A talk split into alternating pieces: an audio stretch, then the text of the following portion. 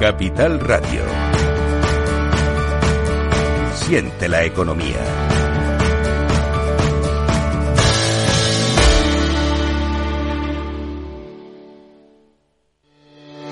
Capital Radio presenta Caser Investment Summit, claves para la gestión de patrimonios en 2024 nos acompañarán Manuel Alejandro Cardenete, catedrático de Economía de la Universidad Loyola, Salvador Mas, CEO y fundador de GPT Advisor, y Asier Uribe Echevarría, director de Caser Asesores Financieros. El 20 de febrero, de 17 a 19 horas, desde la Cámara de Comercio de Sevilla. Reserve su plaza y asista al programa conducido por Luis Vicente Muñoz en el mail eventos@capitalradio.es.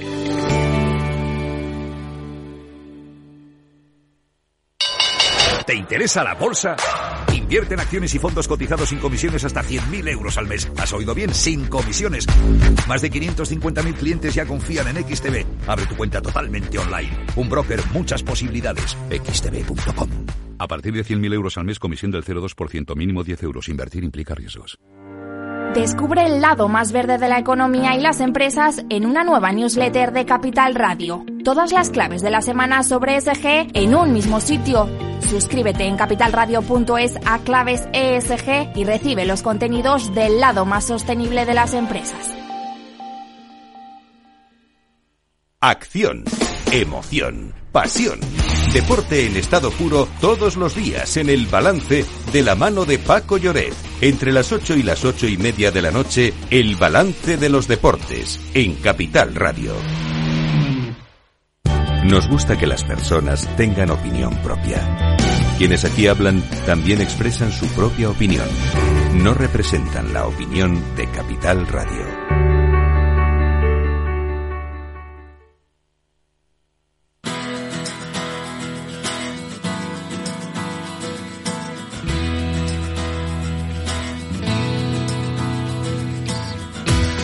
En Capital Radio After Work con Eduardo Castillo.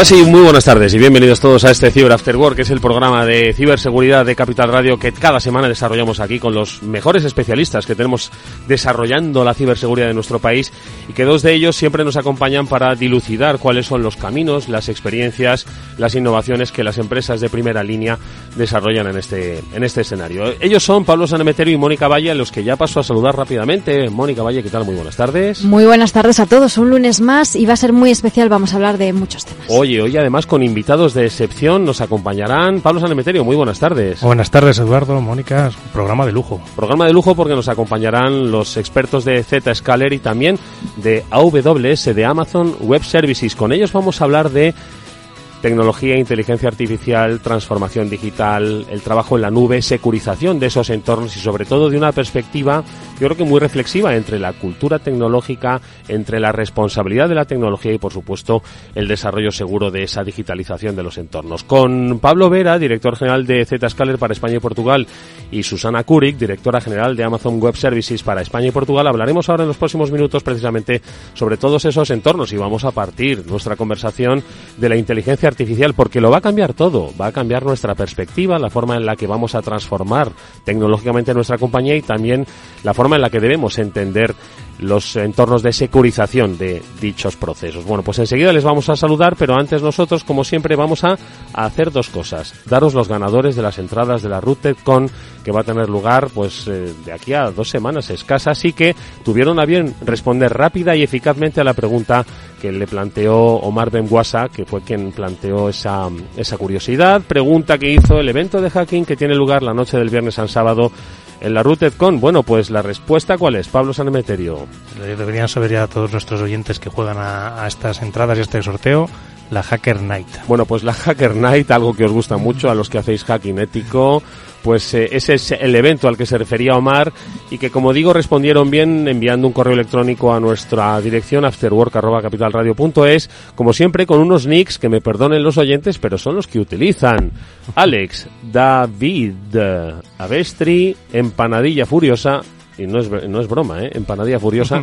Y luego Miguel Ángel, al que también desde aquí eh, felicitamos a esos cinco oyentes del programa por esas entradas de la ruta a las que les haremos llegar el código de canjeo. Por cierto, que al final del programa estará con nosotros también Alberto Rodríguez para plantearos una pregunta más sobre, sobre la ruta para ver si os ganáis una entrada.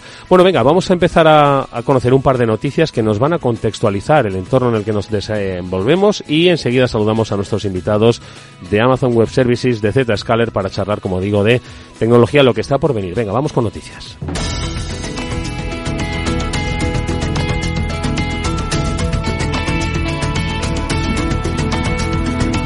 Y esto es algo que luego comentaremos en nuestro espacio Seguro Panda y es que, Mónica, lo publicáis en BitLife Media, el eh, número de bots maliciosos representan el 73% del tráfico en Internet ya. Fíjate, siempre hablamos de bots. ¿Qué son estos bots? Bueno, pues eh, cualquier dispositivo se puede convertir en un bot si es infectado con un malware que lo convierte en este tipo de, eh, bueno, de dispositivo malicioso que lo que puede hacer es amplificar muchísimo cualquier tipo de ciberataque.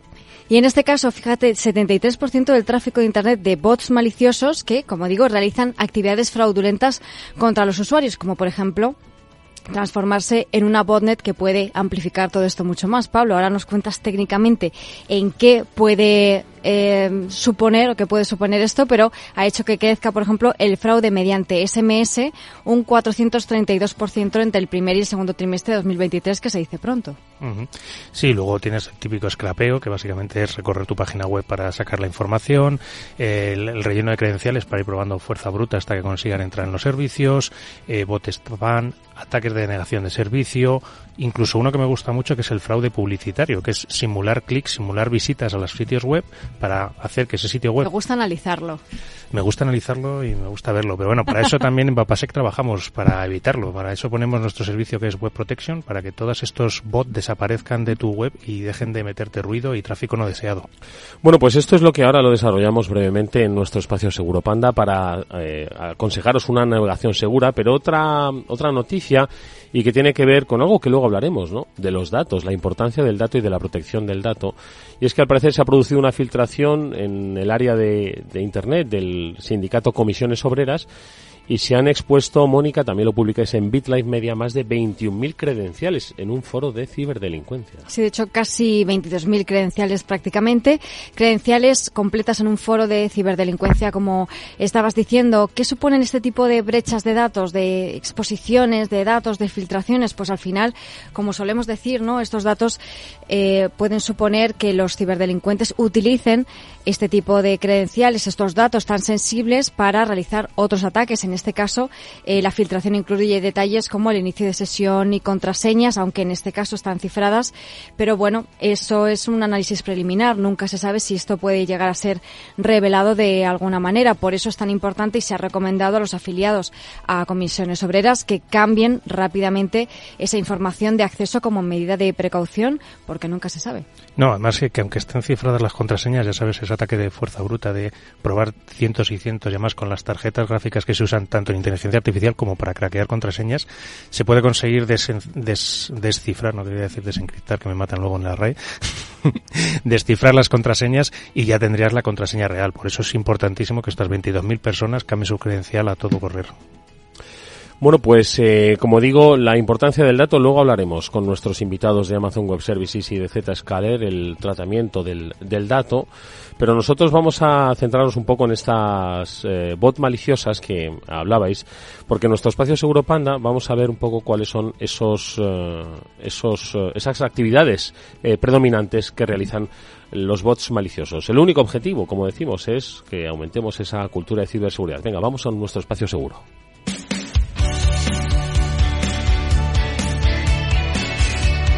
Espacio Seguro. Todo lo que debes saber para que tu día a día en Internet sea más seguro. De la mano de Panda Security. Lo publicaba BitLife Media, este estudio eh, que hacía referencia al aumento ¿no? de los bots maliciosos, que ya representan el 73% del tráfico total de Internet. Pues hay eh, cinco categorías de actividades, con las principalmente las que se ven representadas ¿no? en estos bots maliciosos. Eh, apropiación de cuentas, esto lo hemos hablado en más de una ocasión, y esto cada vez es mayor, el, el número de personas que ven que su cuenta ha sido suplantada, ¿no? Y tu identidad digital, que está muchas veces en esas cuentas, pues es la que empieza a reactuar por ti. Creación de cuentas falsas, gestión de cuentas, abuso de productos comerciales y a lo que te referías, Pablo, y el, y el scrapping. ¿Cuál un poco creéis que es la más, no sé, temerosa, destacable? ¿Con cuál os quedáis, Mónica? Complicado, porque la verdad es que cada una hace daño a un negocio y a, una cosa concreta. Porque, a ver, la apropiación de cuenta y que te secuestren tu cuenta no te va a hacer un gran impacto, si no es una cuenta de empresa, no te va a hacer un gran impacto más que a ti como persona física, o sea, como persona normal que estás en Internet. Pero, sin embargo, el scrapping muchas veces, ese sacar información y actualizarlo y tener eh, ese poder intentar ofertar productos a otros clientes de forma más rápida, con precios más baratos, etcétera, ese tipo de, de ataque eh, suele ser eh, para algunas empresas perjudicial. Otras muchas veces también que se hacen base de datos eh, de datos históricas y muchos negocios viven del histórico de esos datos que venden a posteriori y ese robot ya lo tiene. Entonces lo tiene gratis sin que pase por tu cuenta y aprovechando recursos de tu compañía. Y ahí, bueno, pues poquito de, todo. Sí, estoy de acuerdo con, con, Pablo. Cada una tiene unas características y es verdad que al final estamos hablando de datos, ¿no? Que es tan importante proteger, sobre todo cuando se trata de negocios, también, por supuesto, de usuarios. Y aquí se añade eh, un problema adicional, un desafío adicional. Por ejemplo, en el caso del scrapping, como es una amenaza automatizada, pues estamos hablando de que es mucho más complicado todavía eh, luchar contra ello, a no ser que tengas, pues, eh, esas soluciones, esas herramientas, como también nos decía Pablo, que puedas implementar para poder defenderte de ello, ¿no? Sin eso, pues no vas a poder hacerlo. Bueno, pues yo creo que es un escenario interesantísimo que va a modificarse mucho con la irrupción de la inteligencia artificial, pero nosotros Hoy queremos poner el foco en todo lo bueno que nos va a traer la inteligencia artificial, por supuesto, en entornos seguros, y es lo que vamos a comentar con nuestros invitados, a los que ya saludamos en nuestra tertulia, Amazon Web Services y Z Escalera. Hoy son protagonistas.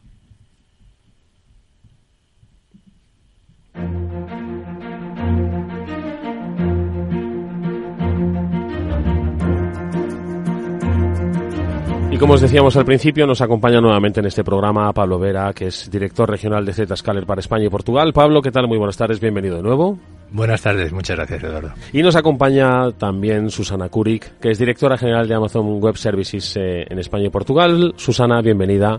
Un placer tenerte por aquí. Gracias, Eduardo, por tenerme aquí hoy. Gracias. Oye, ¿por dónde empezamos a hablar? De inteligencia artificial. De hecho, recientemente Amazon publicó un informe eh, yo creo que interesantísimo y muy profundo sobre el impacto en positivo que iba a dejar la inteligencia artificial, su uso, ¿no? Yo creo que va a construir Susana un escenario de desarrollo tecnológico en la inteligencia artificial que es el que luego, ¿no? Debe tener en cuenta pues los aspectos como la securización, el propio uso ético y razonable y respetuoso, ¿no? De todas estas herramientas y luego la gestión del dato. Este informe decía que la inteligencia artificial solo en España, ojo, podría traer un crecimiento de 55.000 millones de euros para la economía.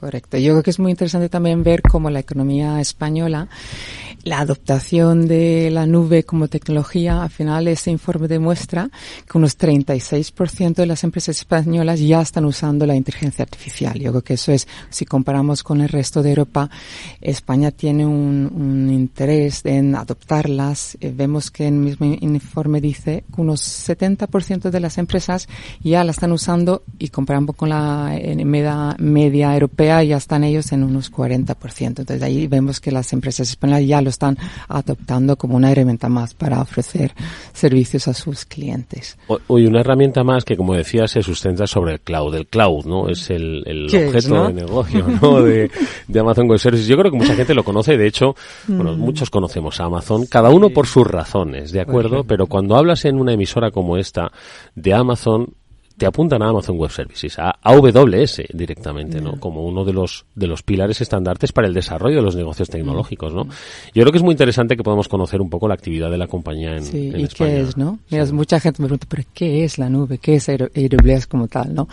Yo siempre digo que nació en, en con Amazon.com, cuando empezaron con esta, esta, esta página de e-commerce en 1996, se dieron cuenta que mm, a los, fue alrededor del 2000, que lo que más le limitaba su crecimiento en picos, en demanda, en carga era su sistema IT.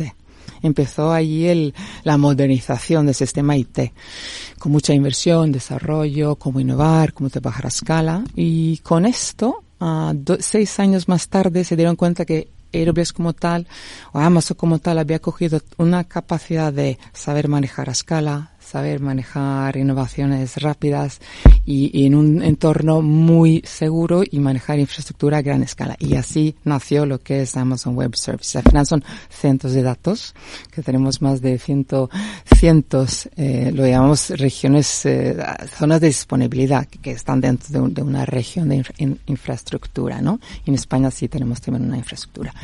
Y con esto es donde, donde, que fue la plataforma para, para abrir esto, este tipo de servicios a empresas y a desarrolladores. Y eso, yo siempre digo que la nube es como cuando tú enciendes la luz en casa y recibes electricidad pago a uso la electricidad, pues la nube es lo mismo. Es con un, no es, no es un interruptor, pero es una plataforma donde, donde, accedes a infraestructura de IT, pagas por uso, por la demanda y flexibilidad que tú usas, en vez de tener tus propios centros de datos y tu propio hardware, software en, en como empresa, ¿no?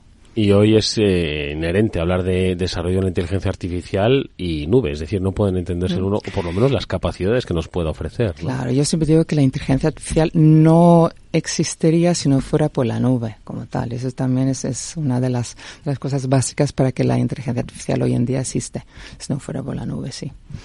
Pablo, eh, sumémonos un poco a este contexto. Eh, ahora profundizaremos ¿no? en los, eh, lo que nos trae a este programa, que es al final hablar de securización ¿no? de los nuevos entornos y desarrollos tecnológicos. Pero un poco en la línea del desarrollo de la inteligencia artificial, eh, Amazon bueno, pues prevé un desarrollo y unas oportunidades inmensas, ¿no? en las que vosotros como compañía tecnológica obviamente también tenéis esa visión. ¿no? Sí, para nosotros es eh, representa una oportunidad igualmente de negocio. De hecho, uno de nuestros principales partners tecnológicos a nivel global es Amazon Web Services, ¿no? Eh, y tenemos muchas iniciativas comunes para ayudar a los a nuestros clientes. Entonces, dentro de mm, las plataformas, como la plataforma de cloud de Amazon Web Services, es, tienes la seguridad embebida, pero en los modelos de consumo de, de los sistemas y, las aplicaciones eh, en cloud hay un concepto que, que, se llama la responsabilidad compartida. Hay una parte que, que eh, corresponde al prestatario y otra parte que corresponde al usuario, ¿no? Entonces nosotros lo que hacemos es cubrir esa parte, la parte de responsabilidad del usuario es donde la acompañamos. Entonces, desde el punto de vista de asegurar todo el consumo de, cloud en general. En el caso de los modelos de inteligencia artificial, hay riesgos añadidos, ¿no? Porque al final, pues muchos negocios dependen de cómo están utilizando esos, esos recursos, inclusive cuando lo hacen en modelos propios que están utilizando sus propios datos, ¿no? Para enriquecer esos modelos, entrenarlos. Y nosotros lo que hacemos también es asegurar el acceso de manera que haya, por los riesgos que pueden venir de, ese uso inapropiado, ¿no? Por ejemplo, pues contaminar los datos que se puedan utilizar, ¿no? O que el propio acceso al, recurso esté mm, protegido para que solamente lo utilicen los usuarios legítimos. Pablo. No, pues yo aprovechando que tenemos aquí dos personas con, tanta experiencia y, y, además centrándonos en, yo creo que una de las de las técnicas, yo creo que más explosión está llevando estos dos últimos años, que la inteligencia artificial y que está llegando tan lejos, eh, es, es un poco ¿Cómo se consigue acercar esta tecnología a todos? ¿Cómo se consigue llegar a mm. formar especialistas que puedan trabajar con, con, inteligencia artificial y que puedan ayudar a las empresas a utilizar todo el potencial que les estáis mm. ofreciendo? Mira, el informe demuestra que las empresas, unos 80%, lo más difícil para transformar y para moverse en, ese entorno es encontrar, eh, encontrar eh, perfiles con los, los skills digitales que se necesitan, ¿no? Pues nosotros ahí trabajamos en varias, en varias áreas pues, como para ayudar a las empresas o ayudar a la, sociedad para poder entrenar. Hay diferentes programas, AWS Academy, AWS Educate. Y hemos empezado con una es como una, yo le llamo una coalización entre, entre diferentes entidades. AWS, eh, por un lado, sistemas, eh, instituciones educativas, eh, gobiernos, entidades gobernales, y luego socios de las eh, empresas. Y al final ayudamos a lo que es el nivel educativo meter nuestra nuestra tecnología dentro del desarrollo de los estudiantes. Y luego cuando ya salen con su certificación con su con su capacidad de, de conocimiento tecnológico le conectamos con las empresas. Y ahí tenemos además se llama AWS Skills to Job eh, tu Job Alianza, donde sobre todo luego tenemos las empresas que conectan con esta comunidad de estudiantes. ¿no? Yo creo que es la responsabilidad que tenemos. Tenemos el objetivo de, de, mm, entrenar 29 millones de personas en el mundo. Y luego además tenemos uno que se llama AI Ready, donde queremos llegar a 2 millones de personas que vayan eh, aprendiendo esas nuevas tecnologías para que las empresas y la sociedad avancen juntos. ¿no? Hay que formar a personas, pero también hay que eh, convencer a empresas especialmente las pequeñas. España tiene un tejido que es mm. el que es, lo hemos comentado siempre, que ya está más o menos digitalizado, ¿no? A veces a fuerza pero que tiene la inteligencia artificial una nueva oportunidad, es su, es su segunda oportunidad digital en la vida que tienen, ¿no? Y yo creo que ese también es otro de los grandes retos, sí, ¿no? Sí, es. nosotros siempre hablamos de democratizar la tecnología. La nube, nuestro objetivo principal es democratizar la nube que, ha sido así desde el inicio de AWS, ¿no? Y ahora es democratizar el acceso a inteligencia artificial. Queremos que todas las empresas tengan la inteligencia artificial como un elemento dentro de su, dentro de su empresa, ¿no? Y ahí también lo que hemos hablado con, con cuando Pablo y yo hablamos antes de, de, de venir aquí, que las empresas pequeñas tienen el acceso a la misma tecnología y ahora más con el, modelo SaaS, donde no hace falta tantos recursos tecnológicos para integrar o implementar servicios que tú puedes desarrollar, sino como un partner como Scala ya pueden acceder a tecnologías sin tener que tener tantos recursos locales de ellos mismos. ¿no? Yo creo que es la combinación entre acceder a servicios como los nuestros y luego los, los, mm, los encantan de los ISVs cerca que puedan dar ese servicio adicional a las empresas. Pablo. Sí, para nosotros la, la visión es la, es la misma, ¿no? Al final, y estamos viendo, de hecho, que hay una aceleración de determinados usos en todos los sectores, ¿no? Porque mm, incorporar modelos de inteligencia artificial para los procesos de negocio puede ser un poco más costoso para algunas empresas. Luego lo mencionaremos. Está la segunda parte de la inteligencia artificial, que es la que está ahora más de moda, que es la generativa, ¿no? Que esa ha sido, pues, un motor muy grande. Eso hablaremos después. Nosotros, respecto a lo que comentaba Susana antes, también estamos ayudando a formar profesionales en el ámbito de ciberseguridad, porque queremos acompañar. Al final, esas oportunidades de negocio llevan la responsabilidad de que sean seguros. Como he dicho, la responsabilidad es de los, de los clientes. Tratar de dar servicios a escala, pero también formar profesionales en ese ámbito. O sea que también estamos comprometidos. es fundamental. Yo iba a decir que vamos a hablar luego de inteligencia artificial generativa. Digo, no, luego no. Vamos a hablar ya, ahora. ¿no? En ese momento es de lo que todos queremos hablar, ¿no?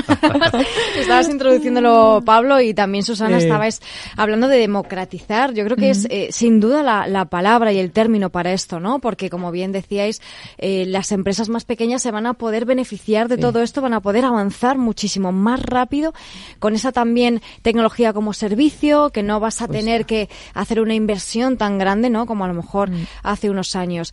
El potencial lo estamos empezando a ver, pero yo creo que todavía no sabemos todo lo que vamos a poder llegar a hacer con ello, ¿no? Eh, pero qué oportunidad, eh, hablaba Pablo de motor, ¿qué, Sí. ¿cuál es el, el motor que plantea esta IA generativa? Mira, Susana? yo siempre digo que para Amazon AI no es nuevo. Empezamos hace 25 años usando la tecnología de inteligencia artificial y ahora con la generativa. En todo lo que es Amazon.com, los centros logísticos, en operaciones, de robotics, en Alexa, yo quiero añadir una anécdota. Yo empecé en Amazon hace siete años y la- ah, lo comentamos cuando nos vimos antes. Eh, cuando llegué, a los seis meses, pues nos daban un beta para enseñar a Alexa a hablar español.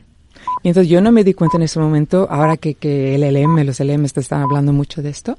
Entonces en mi casa pues teníamos un beta y había, íbamos hablando y enseñándola a hablar, ¿no? Y Alexa hoy en día tiene como 30 modelos del LM, ¿no? Y es como un, una cosa que, Amazon como empresa ya llevamos muchos años eh, trabajando sobre ello.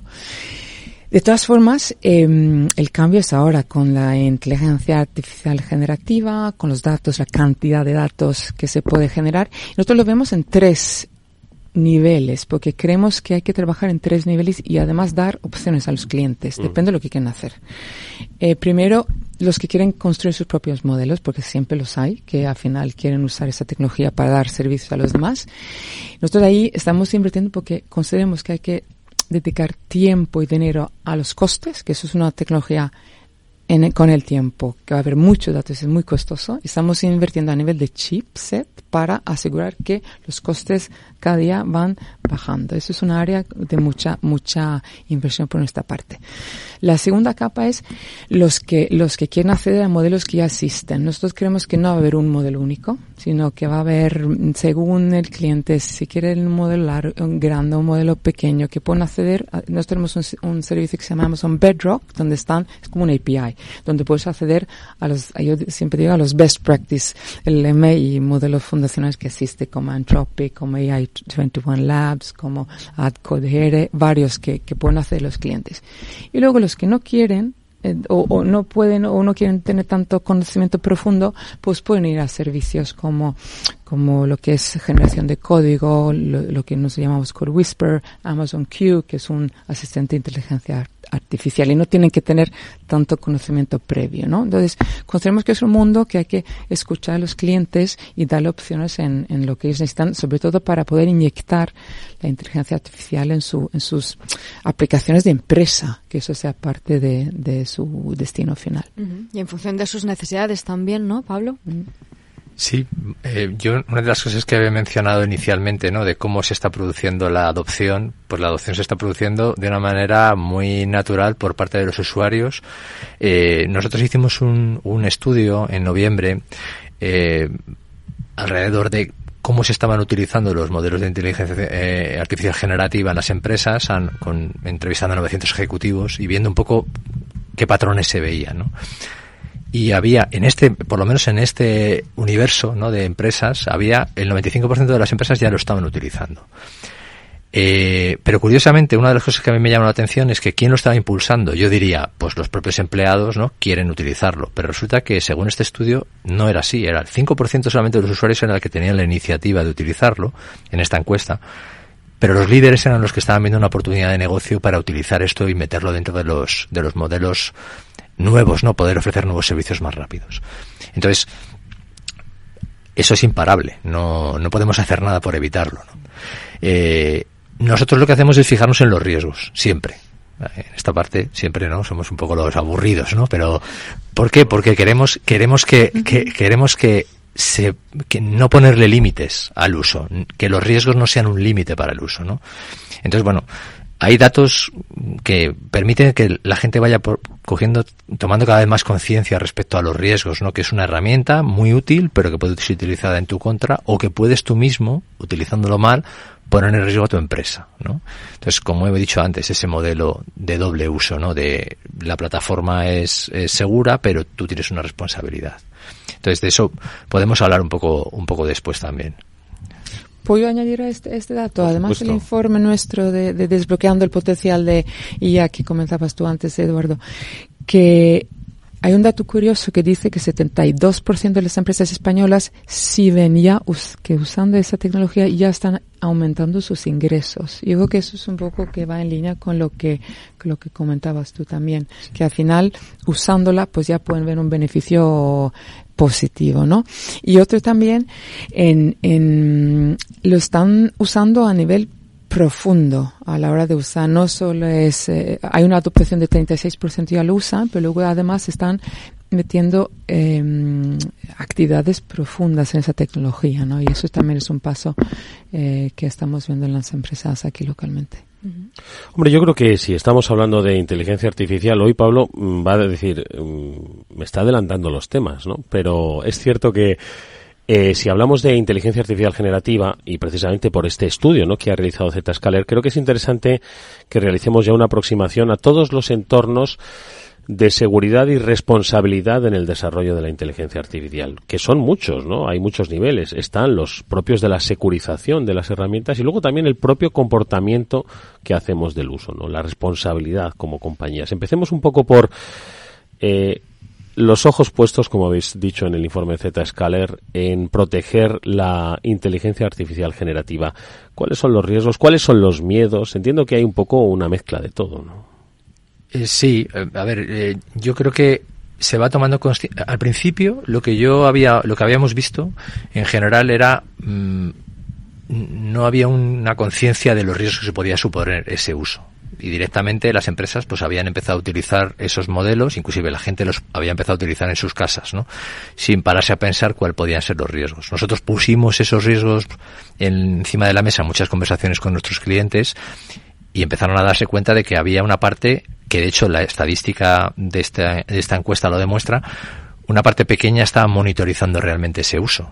Eh, en principio saber quién lo está usando, ¿no? ya después para qué se está usando. Entonces, eso dio un golpe de péndulo ¿no? de no tener conciencia y no tener quizá una preocupación a que casi la mitad de, la, de los ejecutivos encuestados veían un riesgo, mm, o sea, estaban más preocupados por los riesgos que suponía que por las potenciales ventajas, ¿no? Eso tenemos que evitarlo, eso no podemos, o sea, eh, eh, eh, tenemos que quitar esa, esa sensación de que es un peligro utilizar estos mecanismos y permitir, con mecanismos de seguridad, parte que ofrece en este caso Amazon Web Services, ¿no? Con securizar las plataformas y los modelos de AI responsable, que, que ya están establecidos desde hace mucho tiempo, pero sobre todo eso es cambiar esa, esa percepción a utilízala para tu negocio, el 72% ya están viendo beneficios sin utilizar herramientas de inteligencia artificial y inteligencia artificial generativa, ¿no? ¿Qué tienes que hacer? Pues saber quién lo usa y saber para qué lo usa y sobre todo el riesgo más importante es el riesgo de mm, comprometer la información uno de los activos más importantes de las empresas ahora es la información, ¿no? Entonces, ¿qué información estás poniendo en sistemas que están saliendo de tu control, ¿no? Entonces, para eso, pues hay mecanismos de, control de información, clasificación, etcétera. Entonces, esos son algunos de los elementos en los que nosotros estamos mostrando y construyendo esa confianza. Que hay controles que se pueden medir, que se pueden establecer para que esa sensación de que representa más una amenaza que una ventaja se vaya eliminando poco a poco. Sí, porque es indudable que la inteligencia artificial va a ser una ventaja para todas las empresas y para todas las personas. Eso yo creo que es algo que está fuera del debate. Evidentemente esos riesgos que, bien identificas, Pablo, y que habéis identificado desde Tascales son algo que hay que tener muy en cuenta, sobre todo pues como bien decías, para que no se fugue información o información confidencial acabe donde no, no quieres. Aquí entiendo que, que AWS está haciendo un, trabajo en desarrollar esta inteligencia de una forma responsable, segura, etcétera, ¿verdad, mm. Susana? Mira, mm, para nosotros, para asegurar la innovación continua, tienes que sí o sí hacer un uso responsable. Como nosotros somos uno de los mayores desarrolladores, implementadores de tecnología, eso ya está en nuestra idea desde, desde cuando nació AWS. Y ahí sobre todo lo que, lo, el modelo que tenemos, tenemos muy enfocado en lo que es la persona, la cultura. Tenemos lo que llamamos los AI experts, que están totalmente integrados con los equipos de ingeniería, equipo de diseño, desde el inicio, inicio del diseño del producto, desarrollo, la implementación y operación, para que se asegure que la inteligencia artificial o responsable esté como un, unos salvaguardas, ¿no? Que tienen nuestros equipos de desarrollo y implementación. Eso para es, es clave para nosotros. Además, cuando nací, nació Amazon Bedrock nació con la privacidad en el centro, porque oíamos que el CIO decía, no, no uséis, apaga, no metéis ahí los datos. Entonces, nuestro foco es siempre un entorno de privacidad. Los datos no se usan para eh, formar y, entrenar los modelos, entonces estamos separándolos en un entornos privados. Y eso, eso es para nosotros el, la seguridad es el trabajo lo llamamos job zero, el trabajo cero, el, el, más importante en la hora del dato y la inteligencia artificial. Esto es interesantísimo, ¿no? Porque cuántas veces hablamos, ¿verdad, eh, Pablo, en el ámbito de la ciberseguridad, la seguridad por diseño, la seguridad por defecto, ¿no? Y de esto estáis hablando precisamente, mm. la privacidad en la base, la seguridad en el diseño. Eh, no es aburrido en, elaborar los riesgos o valorar los riesgos, al contrario, es establecer unas bases para que luego todos nos basemos en la confianza. Es maravilloso, ¿no? Y hablando de esto, pues la protección del dato, precisamente en Amazon Web Services, el 70% de los datos están en el propio, en nuestro propio país, ¿no? Están en Aragón, de hecho, ¿no? en el caso de España. Esto es algo que no solamente en temas de protección de datos, regulación y demás, sino también en esa eh, establecer esa confianza ¿no? con el... Correcto. Además, llevamos un año operando y, ahora en, diciembre estuvimos ahí el aniversario y, y, cuando hablo de seguridad es justamente para asegurar que los datos están en un entorno seguro con el, el nivel de, seguridad más alto de este país, con la certificación NS, para que las cargas altamente reguladas puedan cumplir con sus requerimientos, ¿no? Y además, hablando de la región, estamos también posicionando en España Aragón como un, un referente tecnológico en el sur de Europa, ¿no? Y ahí creo que también es una, una forma de también volver a la sociedad lo que, lo que este país también necesita a nivel de referentes en, a nivel europeo. Porque es importante entender, eh, porque es algo que está en el debate público, ¿no? Que el dato que se genera es un dato que se queda aquí, ¿no? Quizás mucha gente no alcance a comprender la importancia que esto supone, Susana, que el dato, antes hablaba Pablo, ¿no? De que lo que más preocupa es el dato, ¿no? Del core del negocio. ¿Por qué es importante?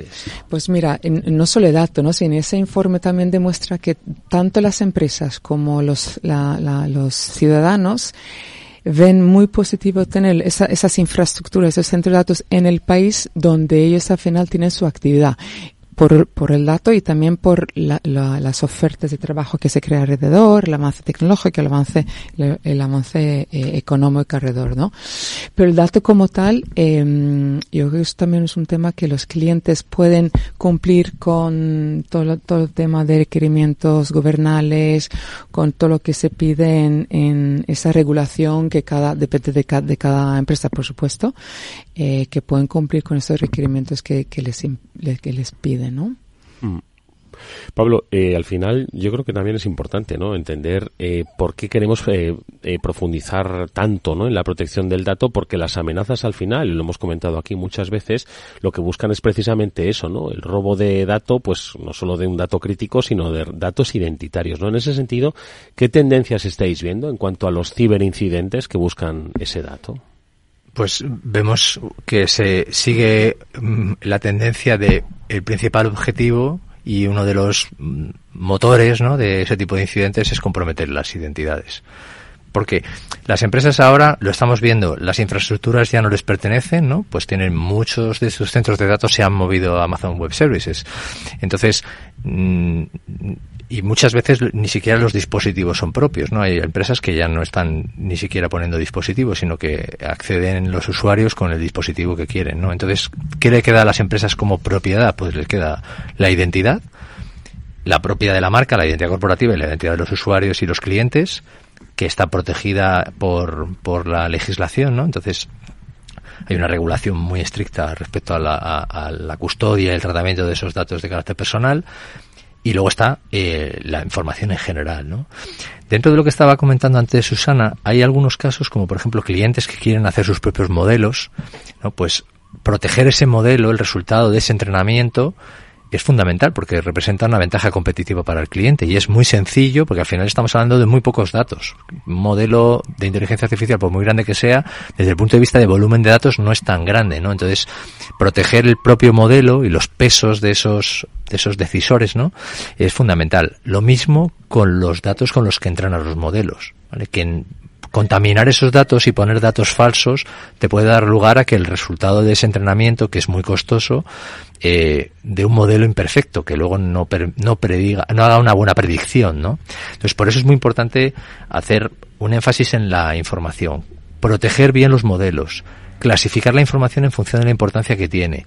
Y luego existen mecanismos tecnológicos para poder monitorizar que solamente están ahora mismo haciéndolo, según esta, esta encuesta, un 23% de los, de los encuestados, monitorizar el uso. O sea, al final se puede clasificar la información por la importancia que tiene, permitir a los usuarios que lo utilicen y luego estar midiendo y monitorizando cómo se están relacionando los usuarios y la información con esos modelos o esas aplicaciones de inteligencia artificial y cortar, digamos, el uso indebido.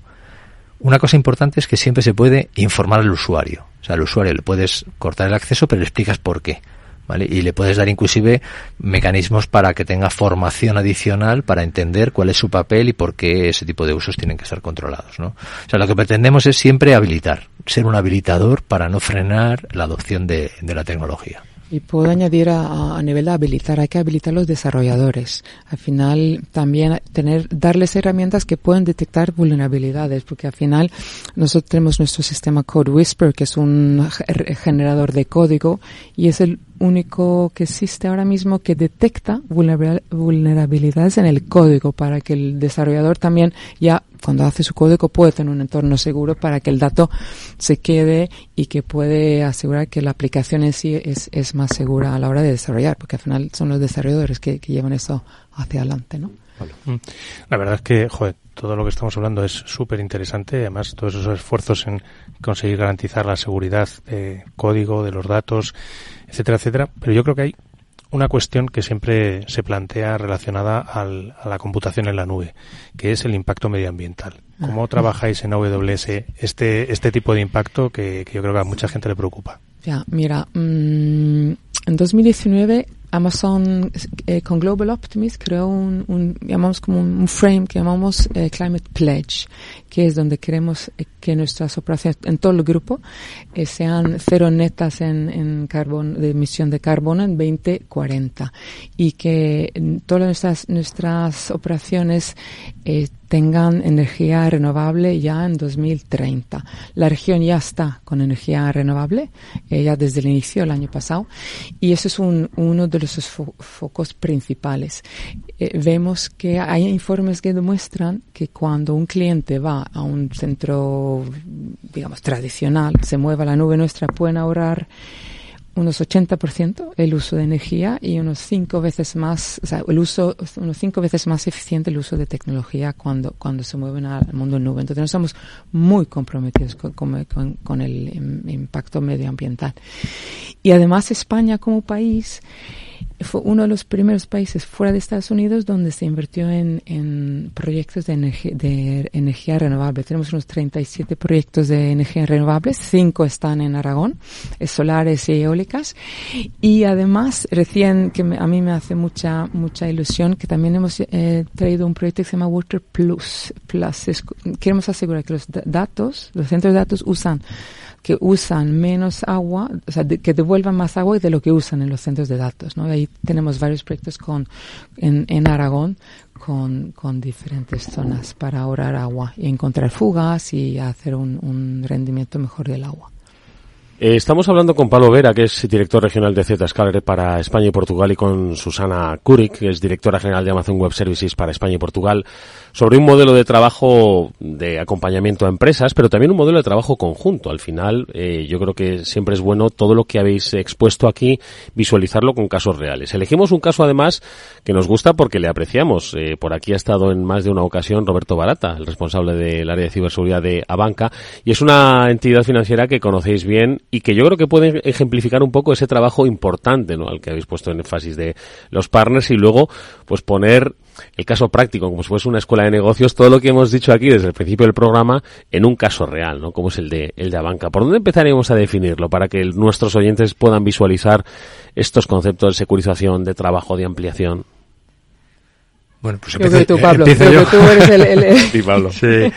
No, para nosotros es un honor y, un, privilegio poder contar con, con, un, con la confianza de un cliente como, como Abanca, ¿no? Y en, en este caso, un cliente eh, que está muy comprometido con la modernización de las infraestructuras y cambiar el modelo de negocio y apostar por la nube ¿no? como, como el principal vector para esa innovación. Nosotros como empresa, mm, igual que eh, AWS, que somos una empresa nativa en cloud totalmente, ¿no? Eh, pues eh, vimos una oportunidad de, de poder acompañar a, a, banca en este caso en ese en ese proceso no entonces desde el punto de vista de la colaboración con, con, con un, nuestro principal partner tecnológico, AWS, pues permite también establecer modelos que simplifiquen para los clientes la adopción de la tecnología, ¿no? O sea, está perfectamente integrado, 100%, pero luego hay mecanismos en los que nosotros nos aprovechamos de las capacidades de comercialización mucho más flexibles que también ofrece AWS, el Marketplace, por ejemplo, ¿no? El hecho de que el consumo de los servicios sea mucho más sencillo, directamente dentro de tu contrato puedes aumentar eh, los servicios que te prestan eh, y en el caso de los nuestros de una manera muy fácil yendo a comprarlo con ese mecanismo ¿no? entonces queremos que bueno pues facilitar a nuestros clientes comunes ¿no? el hecho de que puedan adoptar esas estas tecnologías que además son complementarias como lo he dicho desde el inicio ¿no? la plataforma es segura, pero la parte que es responsabilidad de los clientes, que es responsabilidad nuestra poder ofrecer esa, esa ayuda, pues simplificarlo todo lo máximo. ¿no? Esto no quita que haya mecanismos para que otros partners que también son partners de AWS puedan participar y aportar valor. O sea, digamos que es un ecosistema que, que no resta a nadie, no suma a todos nuestros nuestros partners para ayudar a nuestros clientes. Y en el caso de, de Abanca, pues muy, muy honrados de, de, que hayamos podido seguir construyendo y tenemos planes de seguir construyendo más cosas, ¿no? Sí, ahí yo he empeñado que los 300 servicios de seguridad que están al alcance a banca, igual que están integrados con Scaler, los clientes que elijan lo que, lo que mejor le venga a nivel de seguridad. Nosotros siempre consideramos que trabajando directamente y con, con socios como Scaler es una forma de dar lo mejor a los clientes. Bueno, pues yo creo que hoy hemos eh, tenido una interesantísima conversación sobre lo que la inteligencia artificial puede generar y sobre todo las reflexiones ¿no? que nos deben ayudar a entender del uso que hacemos del cloud, de la securización de los entornos, del impacto que tenemos, de cómo la utilizamos yo creo que ha sido muy interesante la conversación con Pablo y con Susana. Sí, sin duda. Desde luego, o sea, la verdad es que es una suerte poder tener a, players tan importantes del mundo tecnológico como AWS y Zscaler para trasladarnos este, esta temática tan interesante. Mm, y ver la importancia que tiene, que va a tener la inteligencia artificial y que además podemos tenerla de manera confiable y segura, eso desde luego que es una garantía. Pues ahora les eh, despedimos con esa reflexión final. Antes vamos a hacer, si os parece, una brevísima pausa. Por cierto, nuestra pregunta concurso de router y venga que nos vamos.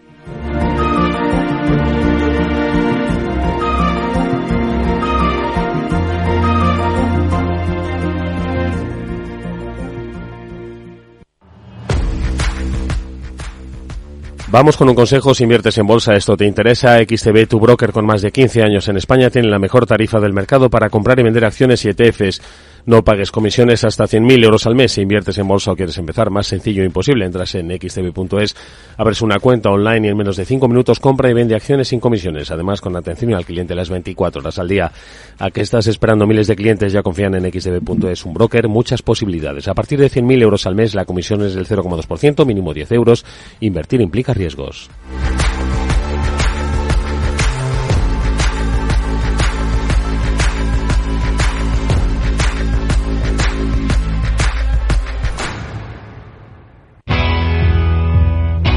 Capital Radio. Siente los mercados.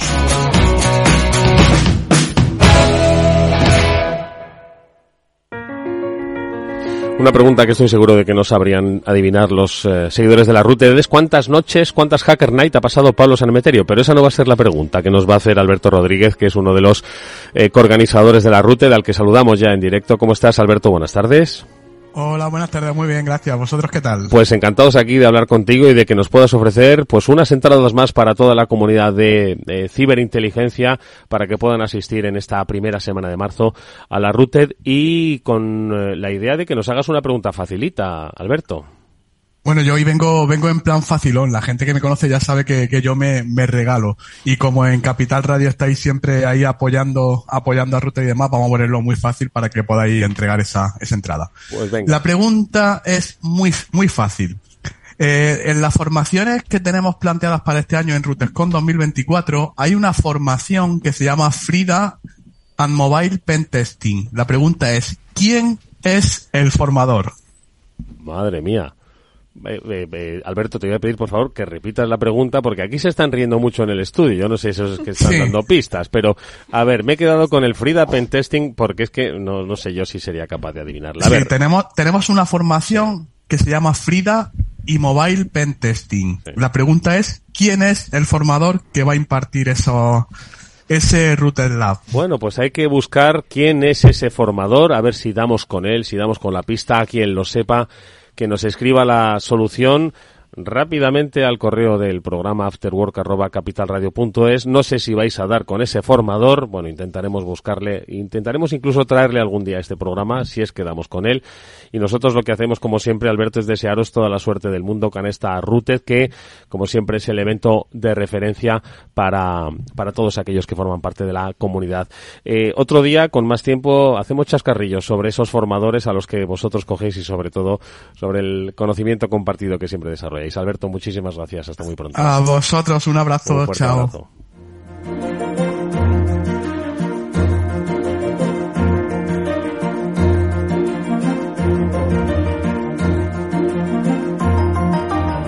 Bueno, pues últimos minutos para despedir este programa que hoy ha estado protagonizado por eh, Pablo Vera, director regional de Zscaler para España y Portugal, y por Susana Curi, que es directora general de Amazon Web Services para España y Portugal, a los que les pido, pues, más que una última reflexión, un llamamiento. Tenéis el micrófono, hay muchas empresas, grandes y pequeñas, las que nos están escuchando, y que de alguna forma, pues, hoy han dado un paso más, ¿no? En su acercamiento a la inteligencia artificial y desde un punto de vista mucho más seguro, responsable y sostenible, ojo, ¿eh? que es una especie de triangulación necesaria ¿no? en estos tiempos. Pero aún así seguro que les podemos decir algo más, Susana. Pues dejar que la curiosidad nos sigue y nos, nos guía en este nuevo mundo que no tengan miedo a la curiosidad, como la que tuvieron al principio, ¿verdad?, de la inteligencia artificial, que no retrocedan, sino que pregunten o que se pongan en manos de expertos. Sed curiosos. ¿Y qué más, aparte de la curiosidad, Pablo? Bueno, por nuestro lado es dar no frenar ¿no? Y, tratar de, resolver los retos para que puedan seguir aprovechando estas innovaciones y que tienen tan, tanto impacto ¿no? y van a tener tanto impacto en, en las empresas y en la sociedad. Nada, oye, agradecerles a tanto a Pablo como a Susana que nos hayan acompañado y emplazarles a, una nueva, a un nuevo programa porque seguiremos hablando mucho de inteligencia artificial y de seguridad. Y de nube, y de nube. Desde luego hemos aprendido mucho sobre la nube, sobre inteligencia artificial y todo el potencial que tiene. Seguiremos, seguiremos hablando de ello. Pablo Vera, Susana Curing, muchas gracias, mucha suerte, hasta muy pronto. Gracias. Gracias a vosotros.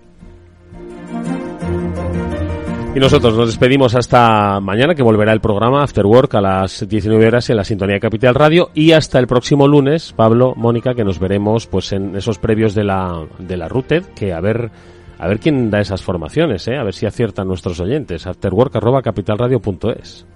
A ver, a ver. No deis pistas. Gracias chicos, nos vemos. Adiós.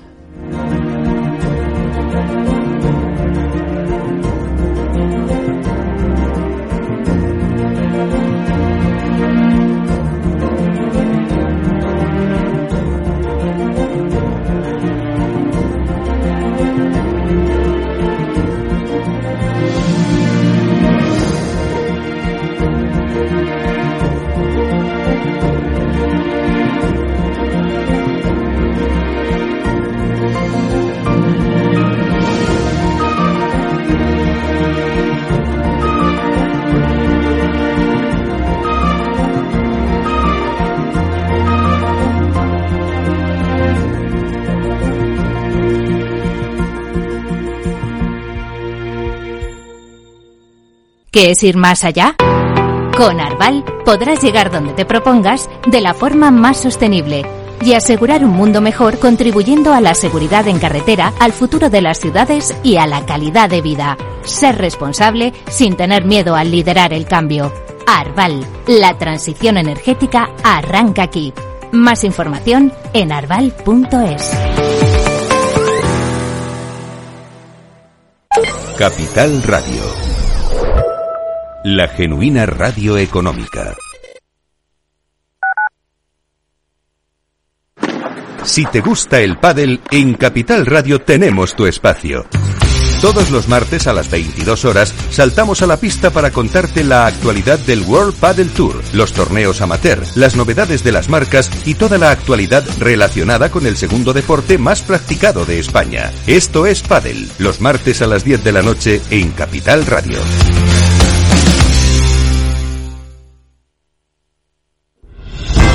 Si quieres estabilidad en el empleo, poder conciliar tu vida laboral y asegurarte una pensión para cuando te jubiles, debes escuchar Empleo Público. Todo lo relativo a las oposiciones, convocatorias, consejos para preparar las pruebas y la opinión de expertos de las administraciones públicas y de la formación. Los miércoles a la una y media de la tarde en Capital Radio tienes una cita con Empleo Público, con José Joaquín Flechoso.